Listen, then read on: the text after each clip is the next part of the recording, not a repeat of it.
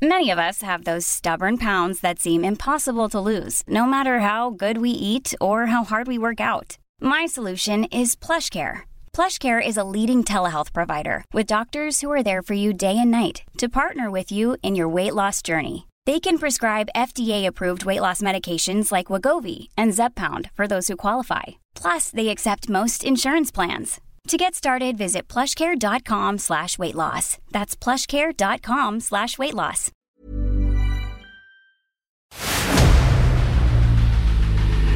El dedo en la llaga.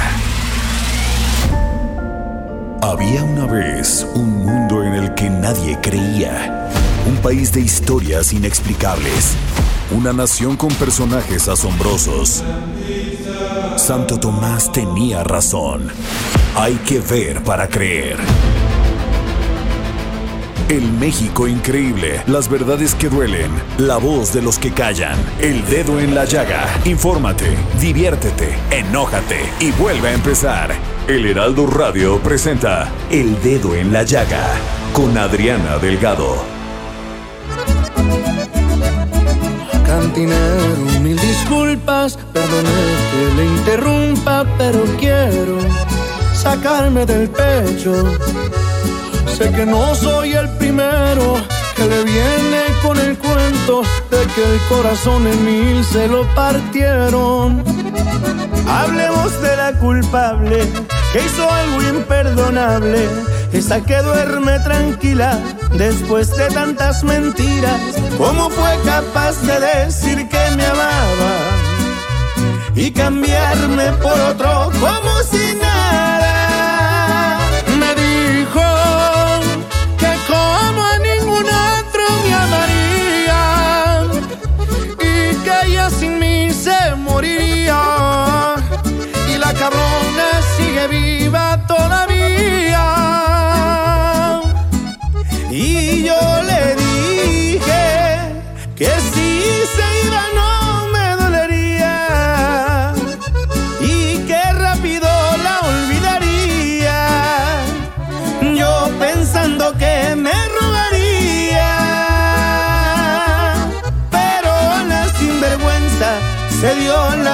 Vuelta y no ha vuelto todavía.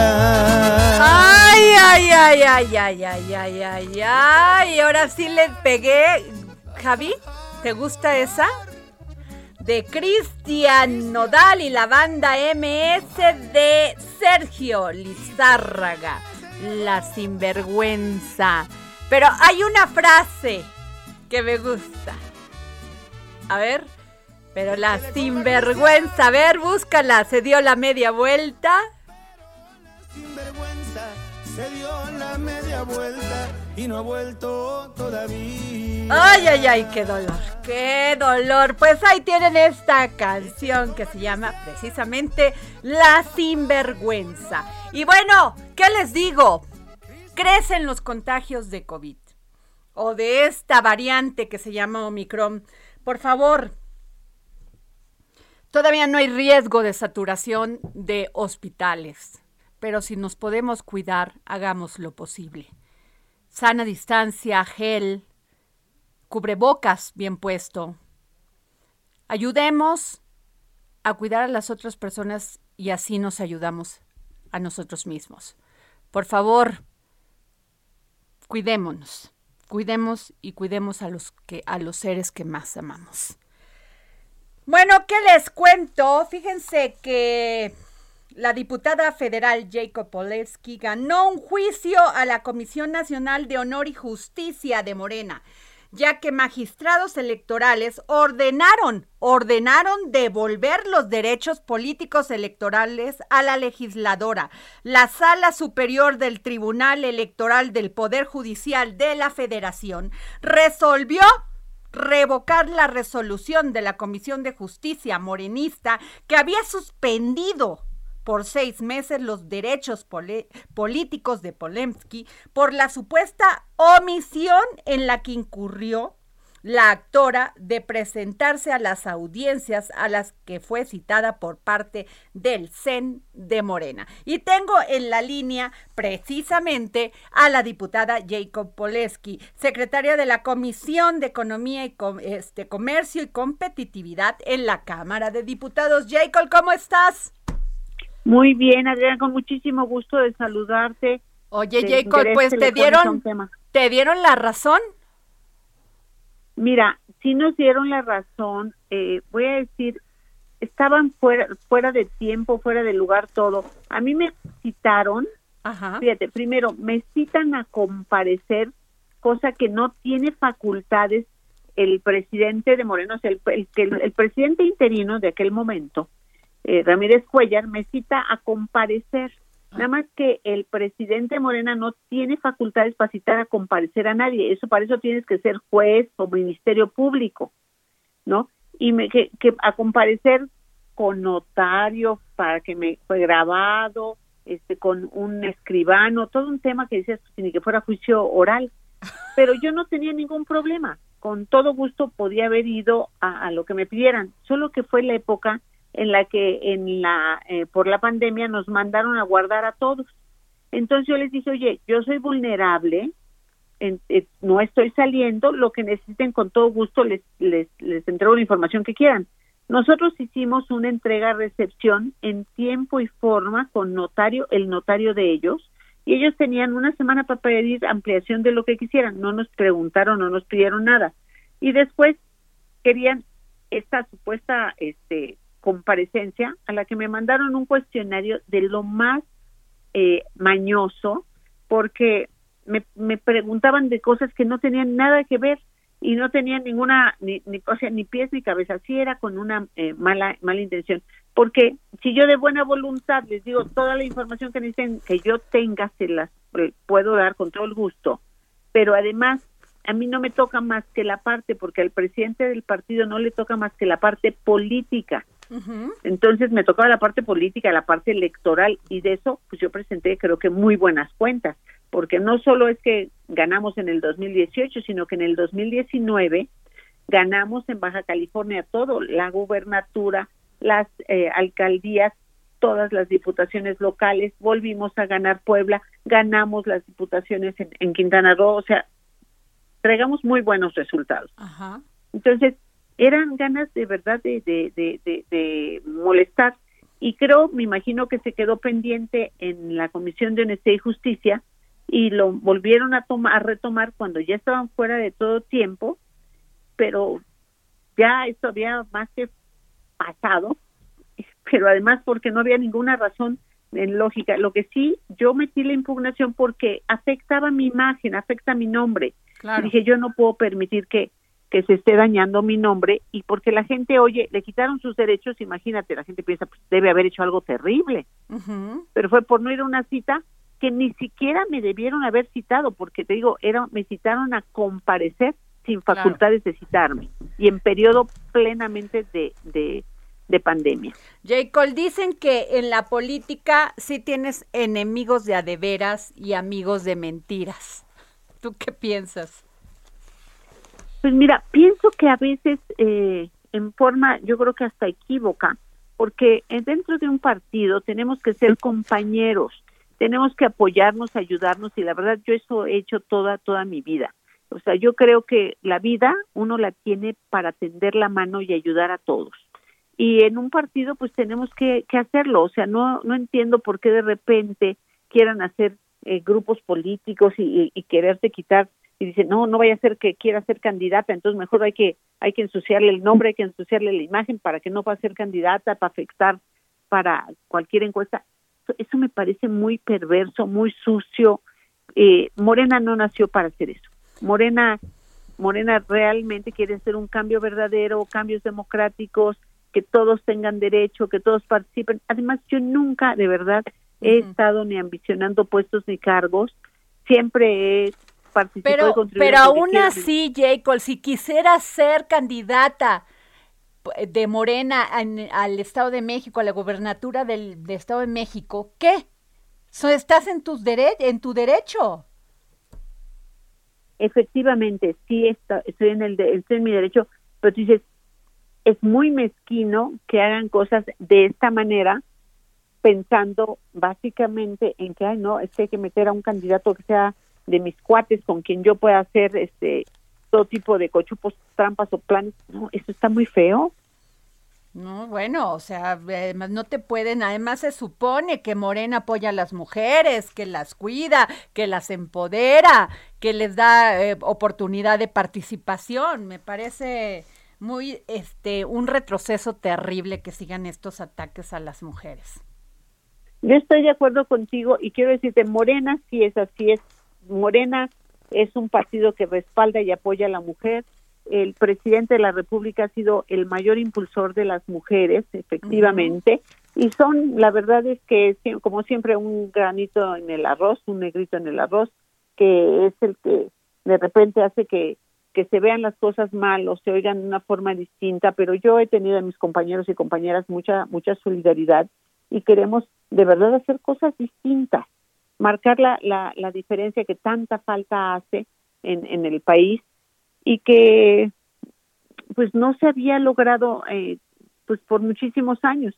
Entonces, yo, mira, ni siquiera en los momentos de, donde más me agredieron, no me defendí, no los acusé, no peleé porque yo pensé, oh, lo primero es el partido, vienen elecciones, tenemos que salir bien, y las cosas, todo se aclara, todo sale, a fin de cuentas, todo sale a relucir y, y todo sale, la, la, verdad sale a flote, ¿no? pero, por favor, perdón, perdón, te iba, te interrumpí, discúlpame. Mira, yo siempre he hecho todo en estricto apego a la legalidad, en estricto apego al estatuto que conozco perfectamente bien. Nunca haría algo de lo que yo me sintiera avergonzada o se avergonzara cualquier cualquier eh, miembro de mi familia o de mis amigos, no, jamás en la vida. He hecho, es, me pueden acusar, pero de que a veces soy demasiado estricta y rigurosa en que las cosas se hagan en la, en, la forma más legal. Entonces no, tenía nada que temer. Claro. Jacob, pero te lo pregunté la vez pasada y te lo pregunto ahora. Si, si se abriera esta oportunidad de ser candidata de Morena, ¿lo serías en el Estado de México? Mira, no, eh, todavía falta eh, mucho tiempo para esto. Yo ahorita estoy como diputada, quiero cumplir. Siempre soy, soy, la verdad es que soy muy obsesiva. Me gusta trabajar y trabajar bien y entregarme de lleno a lo que, al momento que, que me demanda o que me reclama. Si estaba como secretaria general del partido en funciones de presidenta, pues a eso me dedicaba y no volteaba a ver para ningún otro lado ahorita eh, quiero dedicarme y hacer una buena diputación, quiero eh, entregar buenas cuentas y ya vendrán los tiempos para pensar qué, sigue. Oye, Jacob, eh, y hablando de tu comisión de la Secretaría de la Comisión de Economía, Comercio y Competitividad en la Cámara de Diputados, ¿qué piensas de esto que acusó el Senado de Estados Unidos a México por violar el TECMEC? Pues creo que ahí hay una gran equivocación porque inclusive Canadá y Estados y México están quejando en cuanto al, a lo que está haciendo Estados Unidos de un sobreproteccionismo y de alterar el, el, el TEMEC. Nosotros creo que el Tratado de Libre Comercio se ha respetado al pie de la letra, se ha apoyado y el propio presidente de la República ha planteado que podemos y debemos ser un, una, eh, un área que tenga más fuerza, más estructura. ¿Qué sucedió en México? Que acabaron con las cadenas productivas en una forma infame. Cuando se hizo el primer Tratado de Libre Comercio, no, no se contempló cuánto tendríamos que cuidar y cuánto tendríamos que, que proteger a las a las eh, micro pequeñas y medianas empresas y a las cadenas productivas y se, y se exterminaron en una forma eh, terrible. Hoy se tiene que volver a construir ese tejido eh, y bueno, creo que hoy se revisa y se ve en todo el mundo que se tiene que ver y dar valor agregado local para generar empleos locales y además también evitar muchos temas de contaminación. Y en México tenemos todo para generar eh, valor agregado local. Pues muchas gracias, J. Cole Polemski. Gracias por tomarnos la llamada, secretaria de la Comisión de Economía y Comercio y Competitividad de la Cámara de Diputados. Gracias, J. Cole. Muchas gracias a ti y gracias por su atención y el tiempo dedicado a este tan importante tema.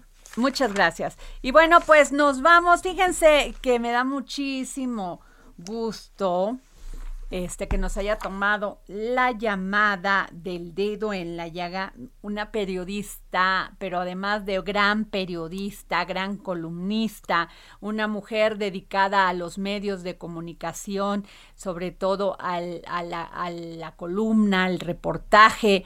Y me da mucho gusto saludarte, Adriana Moreno. Muchas gracias, Adriana Delgado. Felicidades al dedo en la llaga, a tu auditorio un saludo y qué bueno que has trascendido a la televisión porque arrojan muchas luces sobre la problemática de la política nacional. Gracias. Gracias, amiga. Además, tengo que decir que Adriana Moreno es una de las mujeres que canta la música regional mexicana de una manera esplendorosa. Ya, oche comercial completo, ah. querida Adriana. Oye, Adriana. Pues yo te quiero preguntar, ¿cómo ves lo de Veracruz? Porque pues tuvo que, está, no, no va a gustar esta palabra, pero así es, tuvo que echarse para atrás, recular el gobernador de Veracruz, Cuitláhuac García, sobre el tema de esta ley de agresiones a las autoridades ultrajes a las autoridades y que estaba provocando una gran polémica porque cualquier persona que se le ponía tantito un policía, pues ya con eso era suficiente para irse a la cárcel de prisión preventiva. Así es, Adriana, eh, desafortunadamente lo que estamos viviendo y se empezó a vivir desde la época de Sembrina, pensamos que iba a haber un impasse en el mundo político y sin embargo no lo, no lo hubo, se declaró la guerra, como tú dices, entre Ricardo Monreal y Cuitlagua García, unos meses antes, recordemos que hubo la detención y muerte de un joven eh, cuyo caso se está retomando allá en Veracruz y que se trató de ocultar. Eh, parece ser que ahora sí va a venir la justicia, pero el caso es que el gobernador pues eh, cree que con el espaldarazo que tiene desde Palacio Nacional es suficiente, cosa que no es cierta, pues está enfrentando al senador Ricardo Monreal, que es un viejo lobo de la política, que está operando desde el Senado y que no ha logrado eh, García y algunos otros adversarios del senador Monreal que puedan desarticular su presencia y su peso como coordinador de la bancada del, del de Morena en la Cámara Alta y como presidente de la Junta de Coordinación Política. Hay diversos analistas que estiman que en este pleito eh, va a ganar desde luego el exgobernador de Zacatecas, exdelegado en Cuauhtémoc, en fin, una larga trayectoria y Gutlagua García pues no ha podido por otra parte con los asuntos que tiene en su entidad, como es eh, la aparición desafortunada de cuerpos con signos de tortura, él contundentemente dijo que no iba a permitir esta guerra entre la delincuencia organizada y le respondieron con más cuerpos. Entonces yo creo que en esta en esta guerra, en este enfrentamiento, pues el senador Monreal sería quien tiene las de ganar y a lo mejor lo vemos en el 24, quién sabe, es una especulación como candidato presidencial ya sea de Movimiento Ciudadano o de incluso hasta de la Alianza. Oye, pero sí, o sea, a ver, eso sí es, es totalmente cierto lo que tú dices, eh, Ricardo Monreal es un viejo lobo de mar de esta, de la política y de la política mexicana, pero esto que pretendía o que eh, llevó a cabo el, el, el el Congreso de Veracruz de generar, de cambiar un, un, un, artículo para meter sobre este delito la ley penal este, sobre el tema de ultrajes a la autoridad se lo inventaron porque este incluso pues tuvieron que aceptar la recomendación de la Comisión Nacional de Derechos Humanos por precisamente por la violación de derechos cometidos de servidores públicos con este artículo. Sí, así es. Yo creo que es una parte muy importante. En Veracruz se está reflejando pues la, la grave situación que vive la seguridad la inseguridad en el país. Y bueno pues este artículo pues, evidentemente el Congreso local tengo entendido que hay mayoría morenista. Entonces pues desde mi entender, ellos actúan por consigna y van a sacar sin cuestionar ni una coma, esa es una frase célebre, pues cualquier este cualquier eh, iniciativa forma, todo, claro. Y entonces bueno pues es una forma de la es una faceta más de la que vemos de que en Veracruz la inseguridad está desatada y se protege a los policías que han cometido pues flagrantes delitos y con tantos pues con tantos este con tanta delincuencia porque bueno hace unos días encontraron cuerpos tirados ahí este eh, en Coatzacoalcos. En Coatzacoalcos, terrible, caray, terrible. Ya se había calmado un poco Veracruz, pero otra vez retomó la violencia, volvió, retomaron los, los delincuentes. Sí, y tomaron otra vez Veracruz.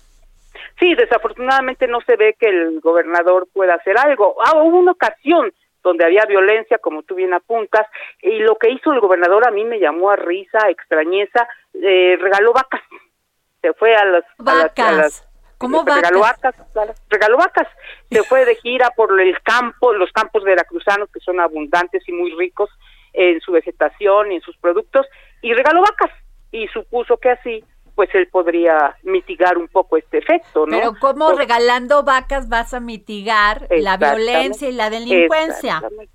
exactamente. Entonces, pues eso habla de su de su inexperiencia, ¿no? De, del mandatario estatal, que por lo menos en el asunto del enfrentamiento con Monreal sonrió y dijo que este pues que estaban muy nerviosos los delincuentes porque él, estaba teniendo mano dura en contra de ellos y que eh, no el Senado no iba a poder con él y bueno, pues teniendo las policías en el estado en el que las tiene, yo creo que esto es una situación muy delicada. Hacía yo referencia a la muerte y violación de los derechos humanos de este joven que fue precisamente en Veracruz y, bueno, pues el asunto se le pretendió dar cartera. Bien la comisión, la comisión de que, que esta comisión especial para revisar las violaciones, el, este, el abuso de autoridad, que es esta comisión que se formó en el Senado, yo creo que lo ha de haber hecho pensar. Sí, claro, definitivamente. Hay, hay que recordar también, y perdón que haga tanta referencia al senador Monreal, que cinco días antes de la detención de, José Manuel Río Virgen, el secretario técnico de la Junta de Coordinación Política, pues él acusó a Cuitlagua García de utilizar la justicia a su favor y de tener al Estado de Veracruz envuelto en toda una vendetta. Eso parece ser que no le gustó al mandatario estatal y por eso reaccionó de esa manera, ¿no? Deteniendo a uno de los más cercanos, tanto de Monreal como de Movimiento Ciudadano, y poniendo, según él, en jaque también a otro exgobernador de Veracruz reconocido, Dante Delgado Ranauro, hoy líder de Movimiento Oye, que, que además parece que no conoce la historia de Dante Delgado. O sea, pareciera que no no conoce a los actores políticos de Veracruz, porque pues Dante no solamente estuvo en la cárcel, salió de la cárcel, le pidieron disculpas casi. Por una por una este por un lo acusaron de actos de corrupción y no le pudieron demostrar nada. Y pasó varios años en la cárcel Delgado y me parece que a estas alturas que el gobernador se, se ponga a medir fuerzas con un personaje como Dante y además este con un con un este hecho como el que se le acusa a José Manuel de Río Virgen pues es como naif, ¿no? Exactamente, sí, yo creo que es una guerra declarada con un destinatario muy preciso. Yo creo que eh, Monreal está haciendo muchísimo ruido. Y Dante Delgado, pues precisamente lo que son las curiosidades de la política y del destino. Fue en época navideña cuando aprendieron a Dante Delgado hace ya varios años y lo enviaron al penal de Pacho Viejo. Él tuvo que soportar ahí la muerte de su padre sin poderlo ver. Y bueno, pues finalmente, y como tú bien lo apuntas, Adriana, salió eh, varios tiempo después y sin que le hubieran podido sí, fue una, obvio fue una vendetta política o una venganza política, porque fue es, eso fue obvio, ahí están las eh, le pidieron le terminaron pidiendo perdón. En fin, ojalá esto eh, salga y que ya este por fin José Manuel del Río Virgen este ya tenga un proceso porque pasan años y no y siguen averiguando los ministerios públicos y mientras la gente está en la cárcel y abusan de la prisión preventiva oficiosa. Sí, tengo entendido que al, señor José Manuel de Río Virgen lo tienen en condiciones verdaderamente infrahumanas, en una celda, ya sabes, amontonado, sin comer. No se vale y para definitivamente no se vale, pues, exactamente. Pues, muchas gracias, querida Adriana Moreno. Gracias, querida amiga, por tomarnos la llamada para el dedo en la llaga. Gracias a ti, Adriana. Felicidades. Gracias. Y nos vamos a un corte y regresamos con Jorge Sandoval, que nos va a dar una noticia importante. Hablemos de la culpable que hizo algo imperdonable, esa que duerme tranquila después de tantas mentiras. ¿Cómo fue capaz de decir que me amaba y cambiarme por otro como si nada?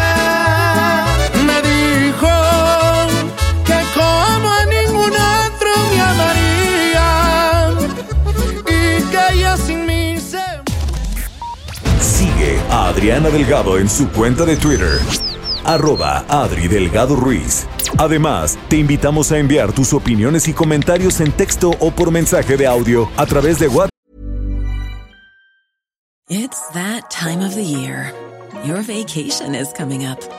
You can already hear the beach waves, feel the warm breeze, relax and think about work. You really, really want it all to work out while you're away. Monday.com gives you and the team that peace of mind. When all work is on one platform and everyone's in sync, things just flow wherever you are. Tap the banner to go to Monday.com.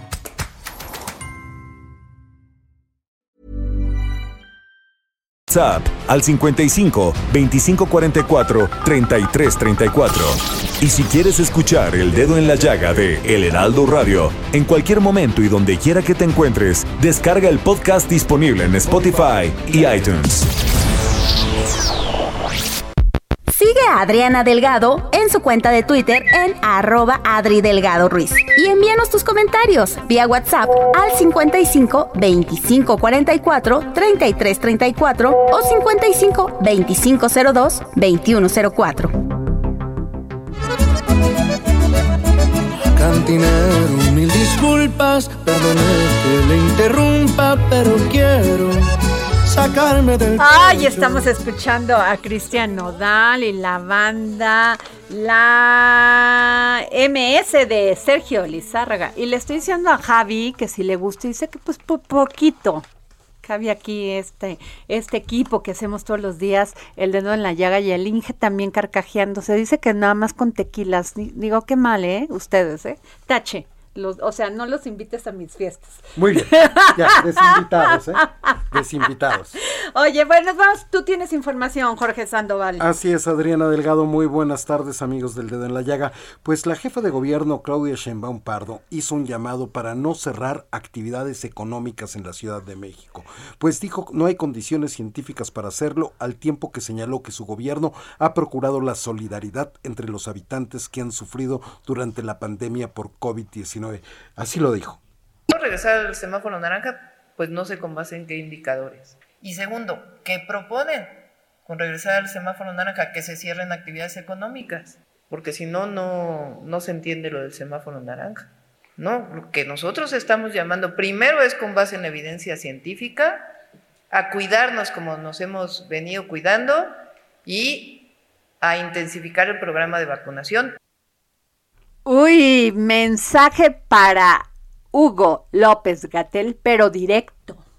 Completamente. Completamente directo. A ver, primero deme una justificación científica y luego ya cerramos todo. Efectivamente. Y ya volvemos, regresamos, perdón, a los a los semáforos que puso porque nunca se entendieron para qué. ¿Y en qué momento? hay que cuidarnos, hay que tener sana distancia, así lo que sí, no hay que hacer eventos masivos mientras está esta situación de estos contagios y además con esta cepa, este Jorge, que es tan contagiosa. Pero bien por las, por la jefa de gobierno, bravo. Palomita. sí, palomita, qué bueno que le dijo eso, escúchame Juan para que, ¿no? Exactamente, ¿no? Y sobre todo lo que tú has viniendo, viniendo comentando aquí en el programa, Adriana, no podemos parar las actividades económicas. Mira lo que nos pasó, ven la crisis, ven la crisis en la que ¿eh? estamos, claro que no. En las drogas que nos metimos con las tarjetas de crédito, en lo que se dejó de pagar de rentas, de, de, de, colegiaturas. Y además de López Gatel también es el que no hayamos usado bien nuestro cubrebocas, que ya se comprobó científicamente que si usted usa bien el cubrebocas, se lo, se lo pone bien y además usa este N95, sí, está protegido del COVID. Así es.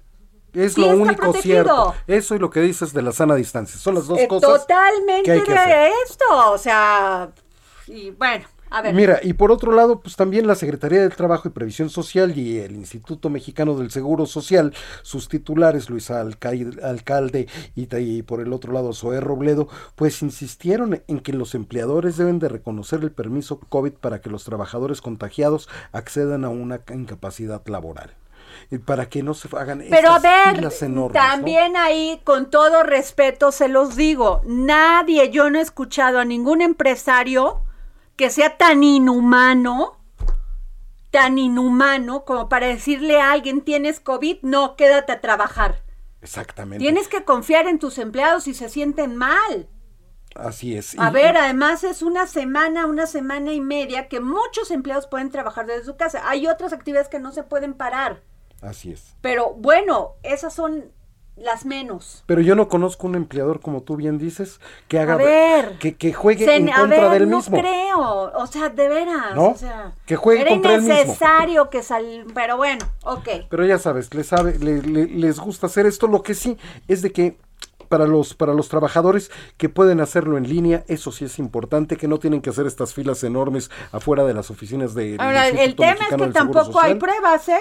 No hay pruebas. Tampoco hay pruebas, o sea, como para que alguien tenga la sospecha de que tiene COVID y se va a hacer una prueba gratuita porque cuesta una lana si la quieres hacer por otro lado. Y este, y no hay pruebas.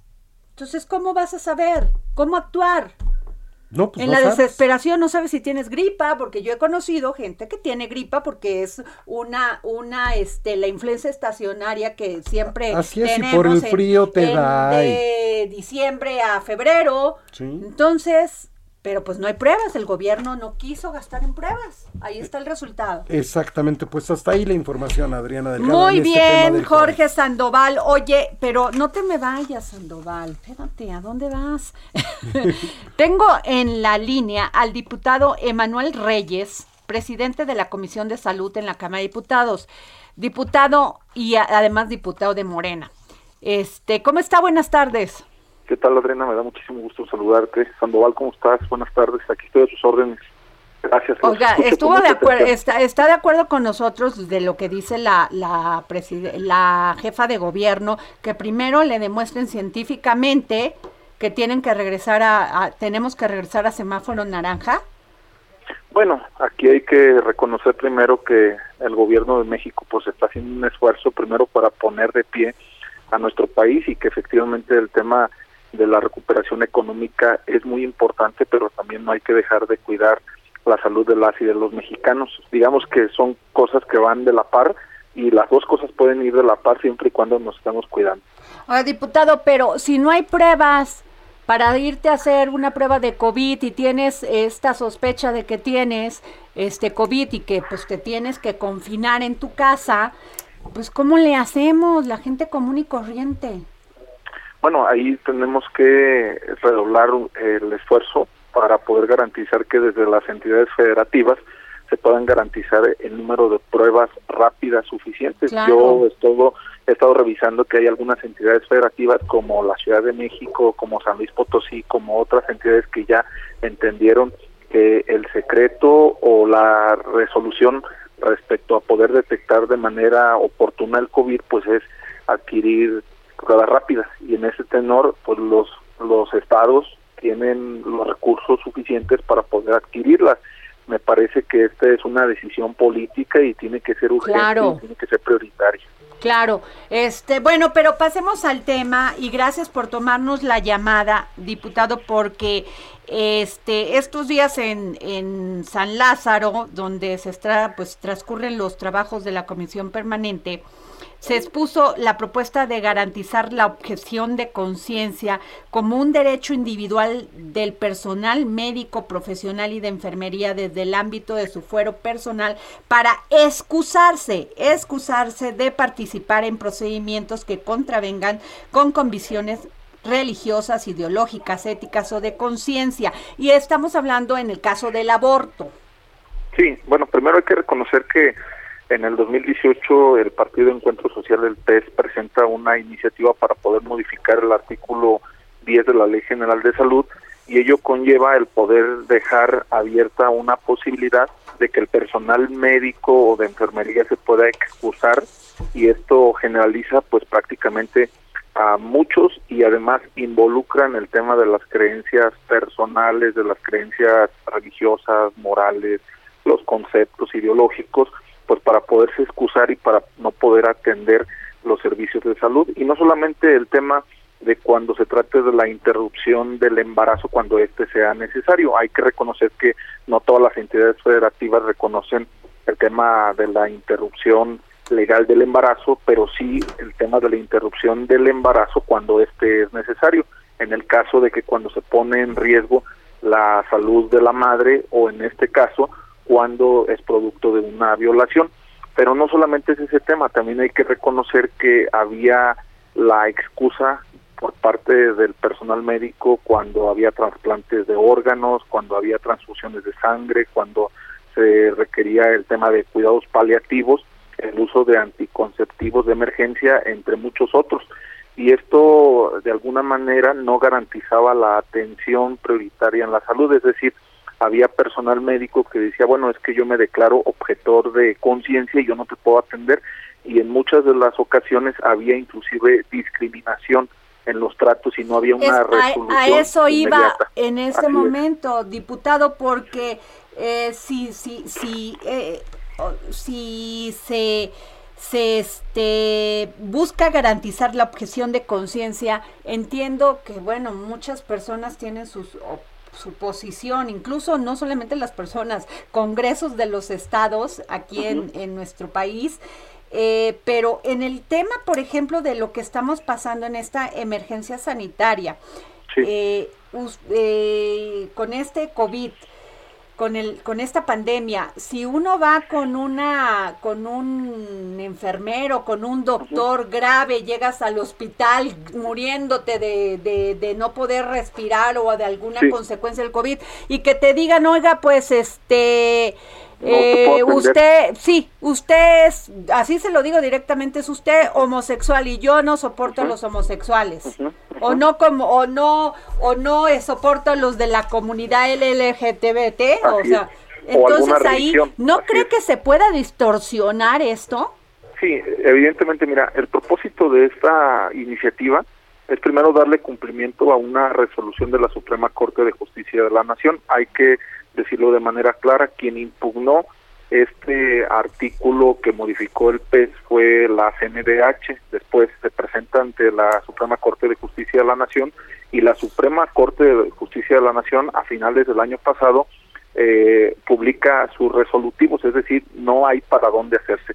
Estamos obligados a legislar y esto va encaminado a poder garantizar un registro de médicos y enfermeras objetores y también por supuesto de los no objetores, es decir, que todo hospital, toda institución médica debe de tener un registro, un padrón de quienes se declaran objetores, pero que sea además de ser público, pues que esto pueda garantizar el pleno ejercicio de sus derechos laborales, pero por otro lado también que no exista discriminación de ningún tipo, ni por religión, ni por preferencia sexual, ni por ideología que todos las y los mexicanos puedan tener atención médica oportuna y de calidad y que a ninguno se le niegue. Oiga, yo entiendo las creencias religiosas, las creencias en este sí, las creencias éticas, pero pero pero en el caso del aborto, si una niña llega con un problema eh, pues que es necesario que se le dé atención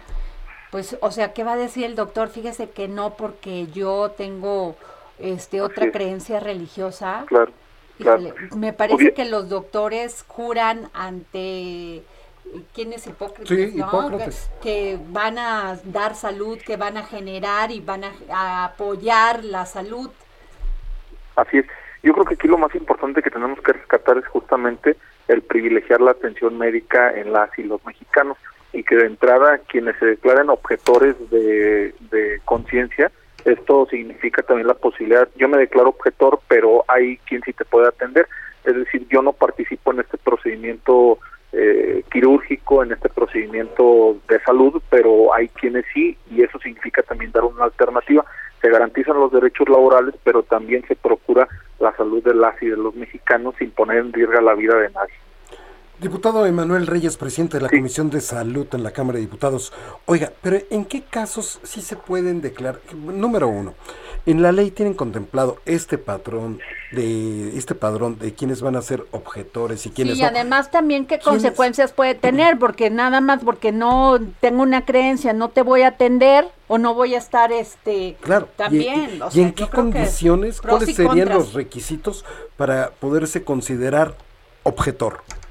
Sí, bueno, primero debo decir que esto debe de ser de manera voluntaria y que debe de estar al alcance de todo el personal médico, es decir, el personal médico debe de saber también sus derechos y eso es parte de una política laboral del gobierno de México, es decir, que puedan desarrollar sus actividades profesionales y laborales dentro del sector de salud a los médicos y a las enfermeras y efectivamente esto exige también un documento pues que ellos declaren bajo protesta de que ellos son objetores y con causales bien fundamentales. Es decir, yo no estoy de acuerdo en practicar estos procesos, estos, estas eh, situaciones médicas, porque por esto, por esto, por esto, y esto va a significar también de que el sector salud tenga un padrón, tenga un registro de quienes de entrada se están declarando objetores de, conciencia. Esto va a permitir entonces que cuando se presenten tipo de situaciones donde se tenga que practicar un aborto por situaciones legales,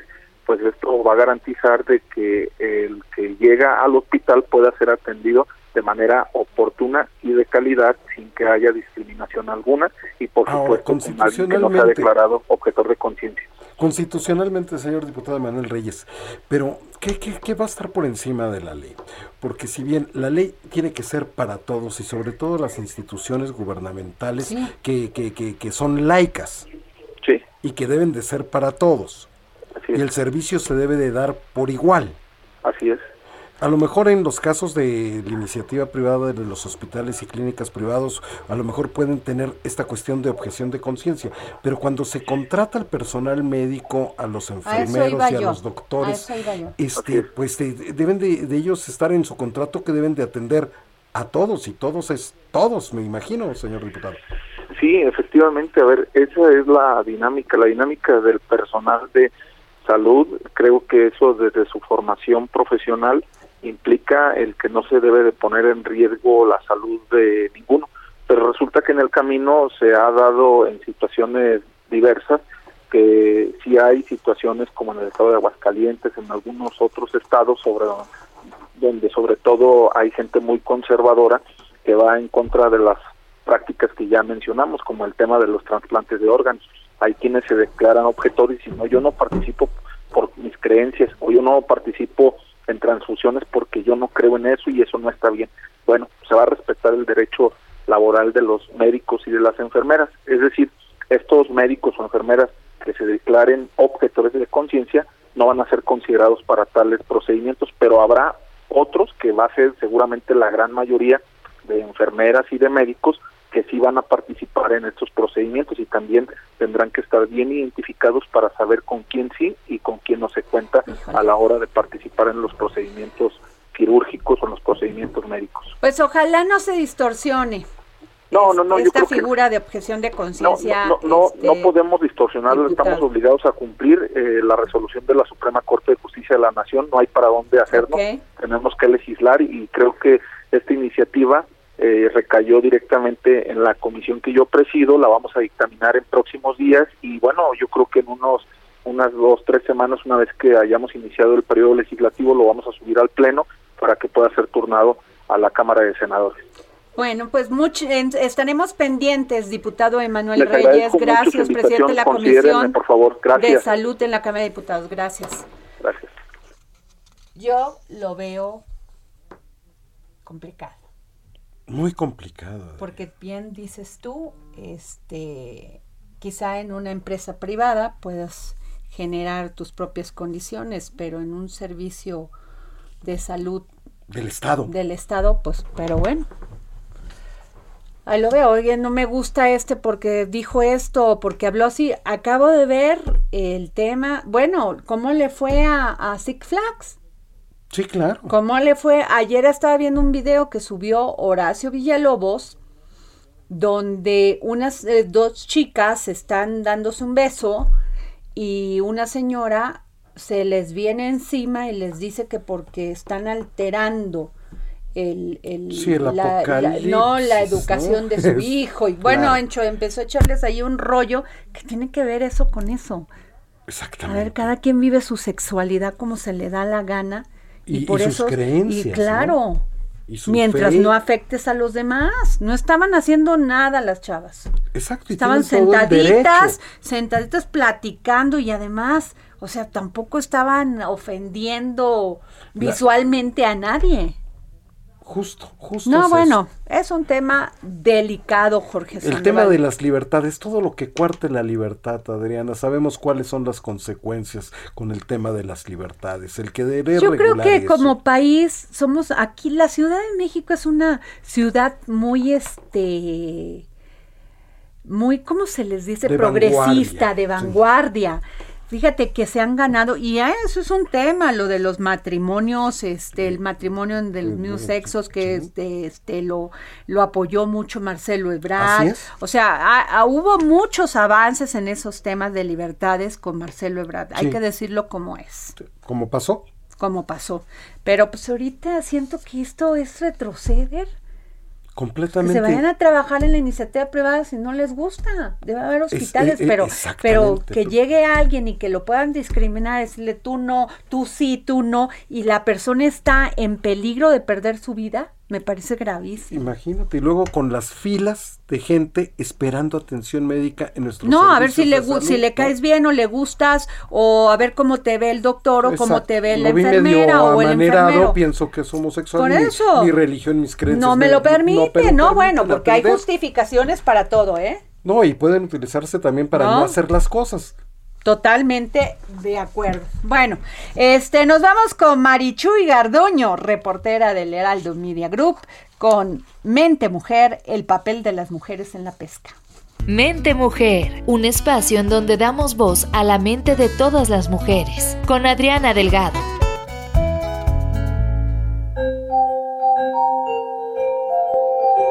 Hola amigos del dedo en la llaga, hola Adriana. Hoy en Mente Mujer hablaremos sobre el rol de la mujer dentro del sector pesquero es un tema muy interesante. De hecho, hace poco publicamos una nota más a detalle en el suplemento Mente Mujer del Heraldo de México, donde mencionamos que la presencia de la mujer dentro del sector ha estado desde tiempos prehispánicos, cuando ella se encargaba de seleccionar y salar la pesca del día para venderlo en el mercado de Tlatelolco. Nos dimos a la tarea de platicar con Citlali Gómez Lepe, presidenta del Consejo Mexicano de la Pesca y Acuacultura Comepesca, quien nos dijo que las mujeres tienen mucho peso en la actividad pesquera. No es un tema de que ellas salgan a pescar, pero se encargan de guisar los alimentos para que el marido esté bien desayunado para desarrollar la pesca. Parece chiste, pero es un trabajo que requiere gran importancia porque representa la cadena para esta actividad pesquera. En la parte del proceso generalmente se contratan a mujeres, ya que para esto se requiere un trabajo más fino y manual, pues claro, desarrollan mejor ellas que los hombres. Por ejemplo, hay solo mujeres en la incubación de las especies y en la selección de huevos. En resumen, para la parte técnica de procesos, las mujeres son las más indicadas. Hablando de cifras, en la actualidad las mujeres constituyen un estimado del 47% en la pesca de pequeña escala que representa alrededor de 56 millones de empleos a lo largo de la cadena de suministro de pesca, principalmente en la elaboración y comercio de pescado. Sin embargo, tristemente es mejor pagado el trabajo administrativo que realizan los hombres comparado con la labor tan ardua que hacen las mujeres. Por ello, justo en plena pandemia, hace un año se formó el colectivo Mujeres Pesca con Futuro, un movimiento que tiene como objetivo difundir un mensaje de sustentabilidad en la producción pesquera y acuícola de México. Citlali, la presidenta de Comapesca, aclaró que este colectivo no se formó para estar en contra de los hombres, sino para abanderar el rol de las mujeres en la pesca.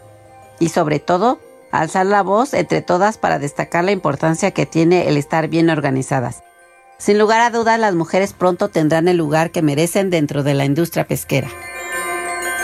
Recuerden, no se pierdan Mente Mujer que se publica todos los lunes. Soy Marichuy Garduño, hasta la próxima. Mente Mujer, la voz que inspira. Estamos aquí al dedo en la llaga y el único programa que regala libros en la radio mexicana todos los días. ¿Quién es Jorge Sandoval? El dedo en la llaga. A ver, y tenemos dos libros, querido Jorge, por favor. Así es.